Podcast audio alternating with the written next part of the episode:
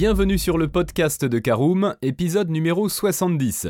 Faire l'achat d'une voiture requiert une certaine procédure administrative obligatoire afin d'authentifier et de légaliser l'acquisition.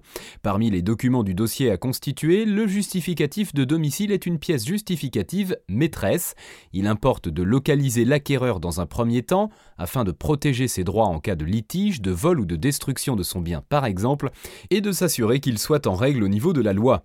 Quid alors de ce justificatif de domicile? Élément de réponse dans ce nouveau numéro. Bonjour et bienvenue dans un nouvel épisode du podcast de Caroom, le podcast dans lequel on vous partage notre expertise dans le domaine de l'automobile. Mandataire, voitures neuves et d'occasion, importation, démarches administratives, essais, bons plans et nouveautés, on décortique tous les sujets ensemble pour répondre au mieux à toutes vos questions sur l'automobile. Caroom, c'est un comparateur de voitures neuves, d'occasion et de leasing, mais aussi un guide d'achat qui vous accompagne et vous conseille dans toutes vos démarches automobiles. Bonjour à tous et ravi de vous retrouver pour le 70e épisode de votre podcast automobile Caroom, un podcast entièrement consacré au justificatif de domicile que nous étudierons sous toutes ses coutures. Nous parlerons de ce qu'est un justificatif de domicile, nous verrons comment faire si on n'a pas de certificat de résidence, nous parlerons également des cas d'hébergement dans des hôtels, dans des campings, quels sont également les justificatifs pour les sociétés ou encore pour les bateaux. Nous terminerons comme d'habitude par l'essentiel de ce podcast. Et je vous propose tout de suite d'ouvrir notre premier chapitre. Qu'est-ce qu'un justificatif de domicile? Eh bien, ce justificatif de domicile est généralement requis dans toutes les procédures administratives, notamment dans une transaction commerciale ou dans des négociations diverses. C'est un élément clé dans la constitution de votre dossier pour la transaction d'achat de véhicules neufs ou d'occasion. Le justificatif de domicile détermine la localisation géographique de l'individu, qu'il soit vendeur ou acheteur, attestant qu'il n'est pas un vagabond, ni un sans-abri ou un sans domicile fixe, mais bien doté d'une demeure légitime. Cette attestation de domicile permettra à l'individu de se prévaloir de ses droits de citoyen recensés dans les registres d'état civil. Il doit ainsi lui permettre de faire valoir ses droits dans toute transaction qu'il souhaite mener à terme, comme dans l'achat ou la vente de véhicules, aussi bien auprès de la boutique physique d'un concessionnaire automobile, d'un mandataire auto ou auprès d'un particulier. Lors de l'achat d'une voiture neuve ou d'occasion, essence ou diesel, vous n'échapperez pas à l'établissement de la carte grise. Lorsque vous entamez les démarches administratives nécessaires pour faire immatriculer un nouveau véhicule, vous allez devoir apporter les pièces justificatives et le justificatif d'hébergement vous sera demandé. Alors faisons un petit focus sur l'attestation de domicile délivrée par l'administration française.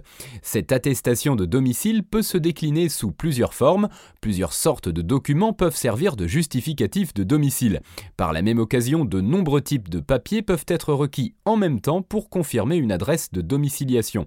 En fonction de l'entité, personne morale ou physique qui le réclame, ou encore de la nature de la transaction à effectuer, la forme classique du justificatif de domicile est l'attestation d'hébergement dûment signée et délivrée par l'autorité administrative de la circonscription territoriale de résidence de l'individu.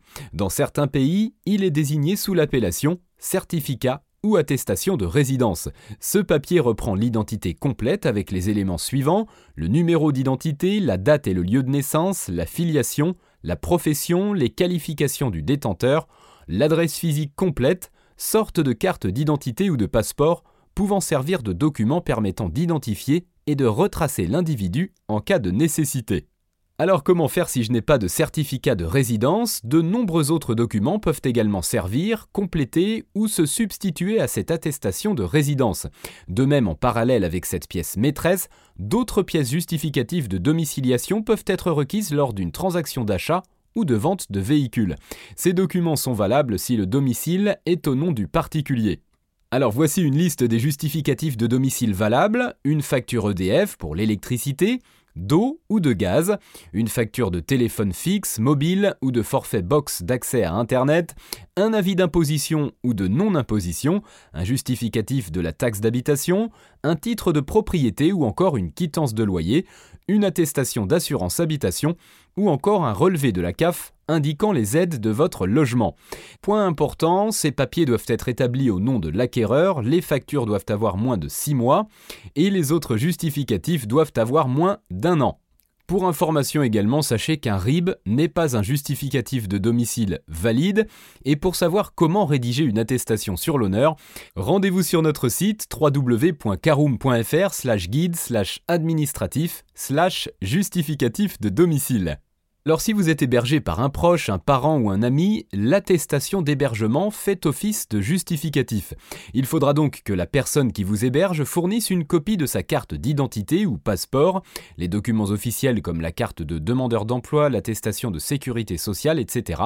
Il devra également justifier du domicile en fournissant l'un des documents mentionnés dans la liste suivante, une facture d'électricité, d'eau ou de gaz, une facture de téléphone fixe ou mobile et de fourniture d'accès à Internet saurait remplacer ou compléter le certificat de résidence, un avis d'imposition ou de non-imposition, un titre de propriété ou encore une quittance de loyer. De plus, l'hébergeant doit stipuler à travers une attestation d'hébergement que vous êtes bien hébergé chez lui, vous trouverez également sur notre site un modèle d'attestation d'hébergement. Alors, quid du cas de l'hébergement dans un hôtel ou un camping? Eh bien, si c'est le cas depuis plus de 3 mois, une facture délivrée par le gérant ou le propriétaire pourra servir d'attestation légale de domicile. Quels sont les justificatifs pour les sociétés? Eh bien, en cas de traite, crédit ou de paiement échelonné pour un achat automobile ou encore pour une demande d'immatriculation et de carte grise, il est de bonne loi de présenter un titre de propriété de votre propre maison d'habitation ou encore un contrat de location en cours de validation si vous êtes locataire pour justifier de votre domicile physique afin que le concessionnaire ou le mandataire puisse vous contacter en cas de nécessité. À noter que le bulletin de salaire ne sera pas remplacé un certificat de résidence.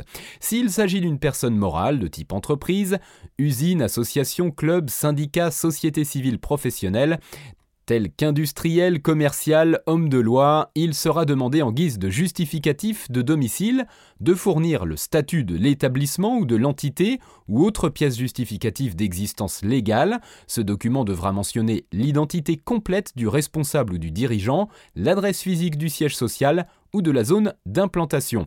Également le justificatif de la déclaration d'existence légale auprès de la Chambre des métiers, ou encore un extrait cabis du registre du commerce, un extrait d'immatriculation au registre des métiers depuis moins de deux ans, une quittance de loyer, un titre de propriété, une facture de gaz, d'électricité, de téléphone fixe ou portable datant de moins de 6 mois.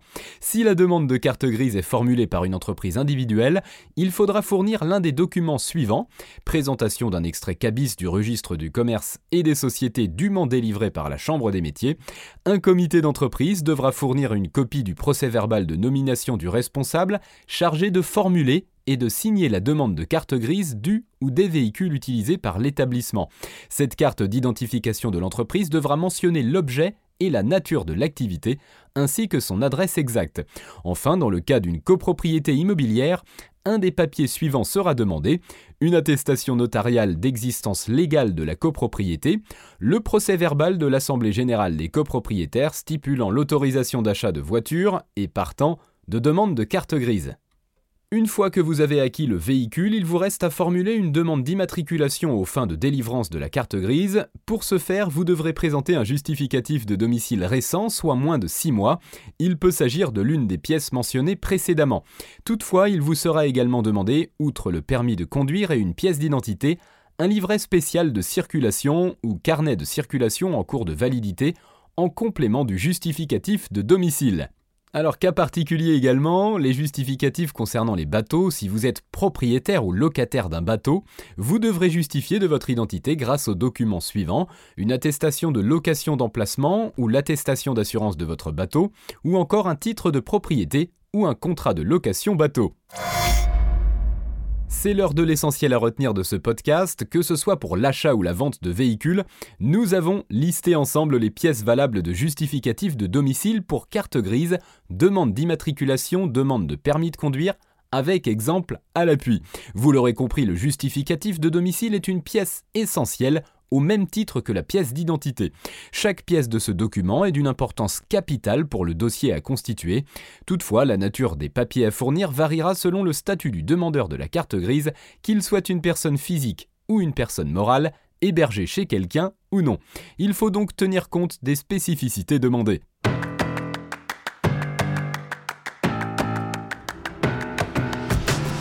Et bien voilà, on en a fini pour ce 70e épisode. Si vous souhaitez avoir davantage d'informations, n'hésitez pas à aller lire l'article en entier. On a mis le lien dans la description, plus quelques bonus. Vous pouvez également le retrouver en tapant Caroom, justificatif de domicile sur Google. Et si vous avez encore des questions, vous pouvez laisser un commentaire sur l'article ou les poser sur notre forum. Merci d'avoir écouté cet épisode jusqu'au bout. S'il vous a plu, n'hésitez pas à vous abonner au podcast depuis votre plateforme préférée, à le partager autour de vous et sur vos réseaux sociaux. On en profite aussi pour vous demander de nous laisser une note et un avis sur Apple Podcast. Votre avis nous aidera à gagner en visibilité. Ce serait vraiment sympa de votre part. Si vous souhaitez vous renseigner davantage pour l'achat d'une voiture neuve ou d'occasion, ou que vous voulez encore plus de conseils et de bons plans, rendez-vous sur www.caroom.fr. Si vous avez encore des questions, des remarques ou des recommandations, n'hésitez pas à nous contacter sur nos réseaux sociaux. Merci encore et à bientôt pour de nouveaux épisodes du podcast de Caroom.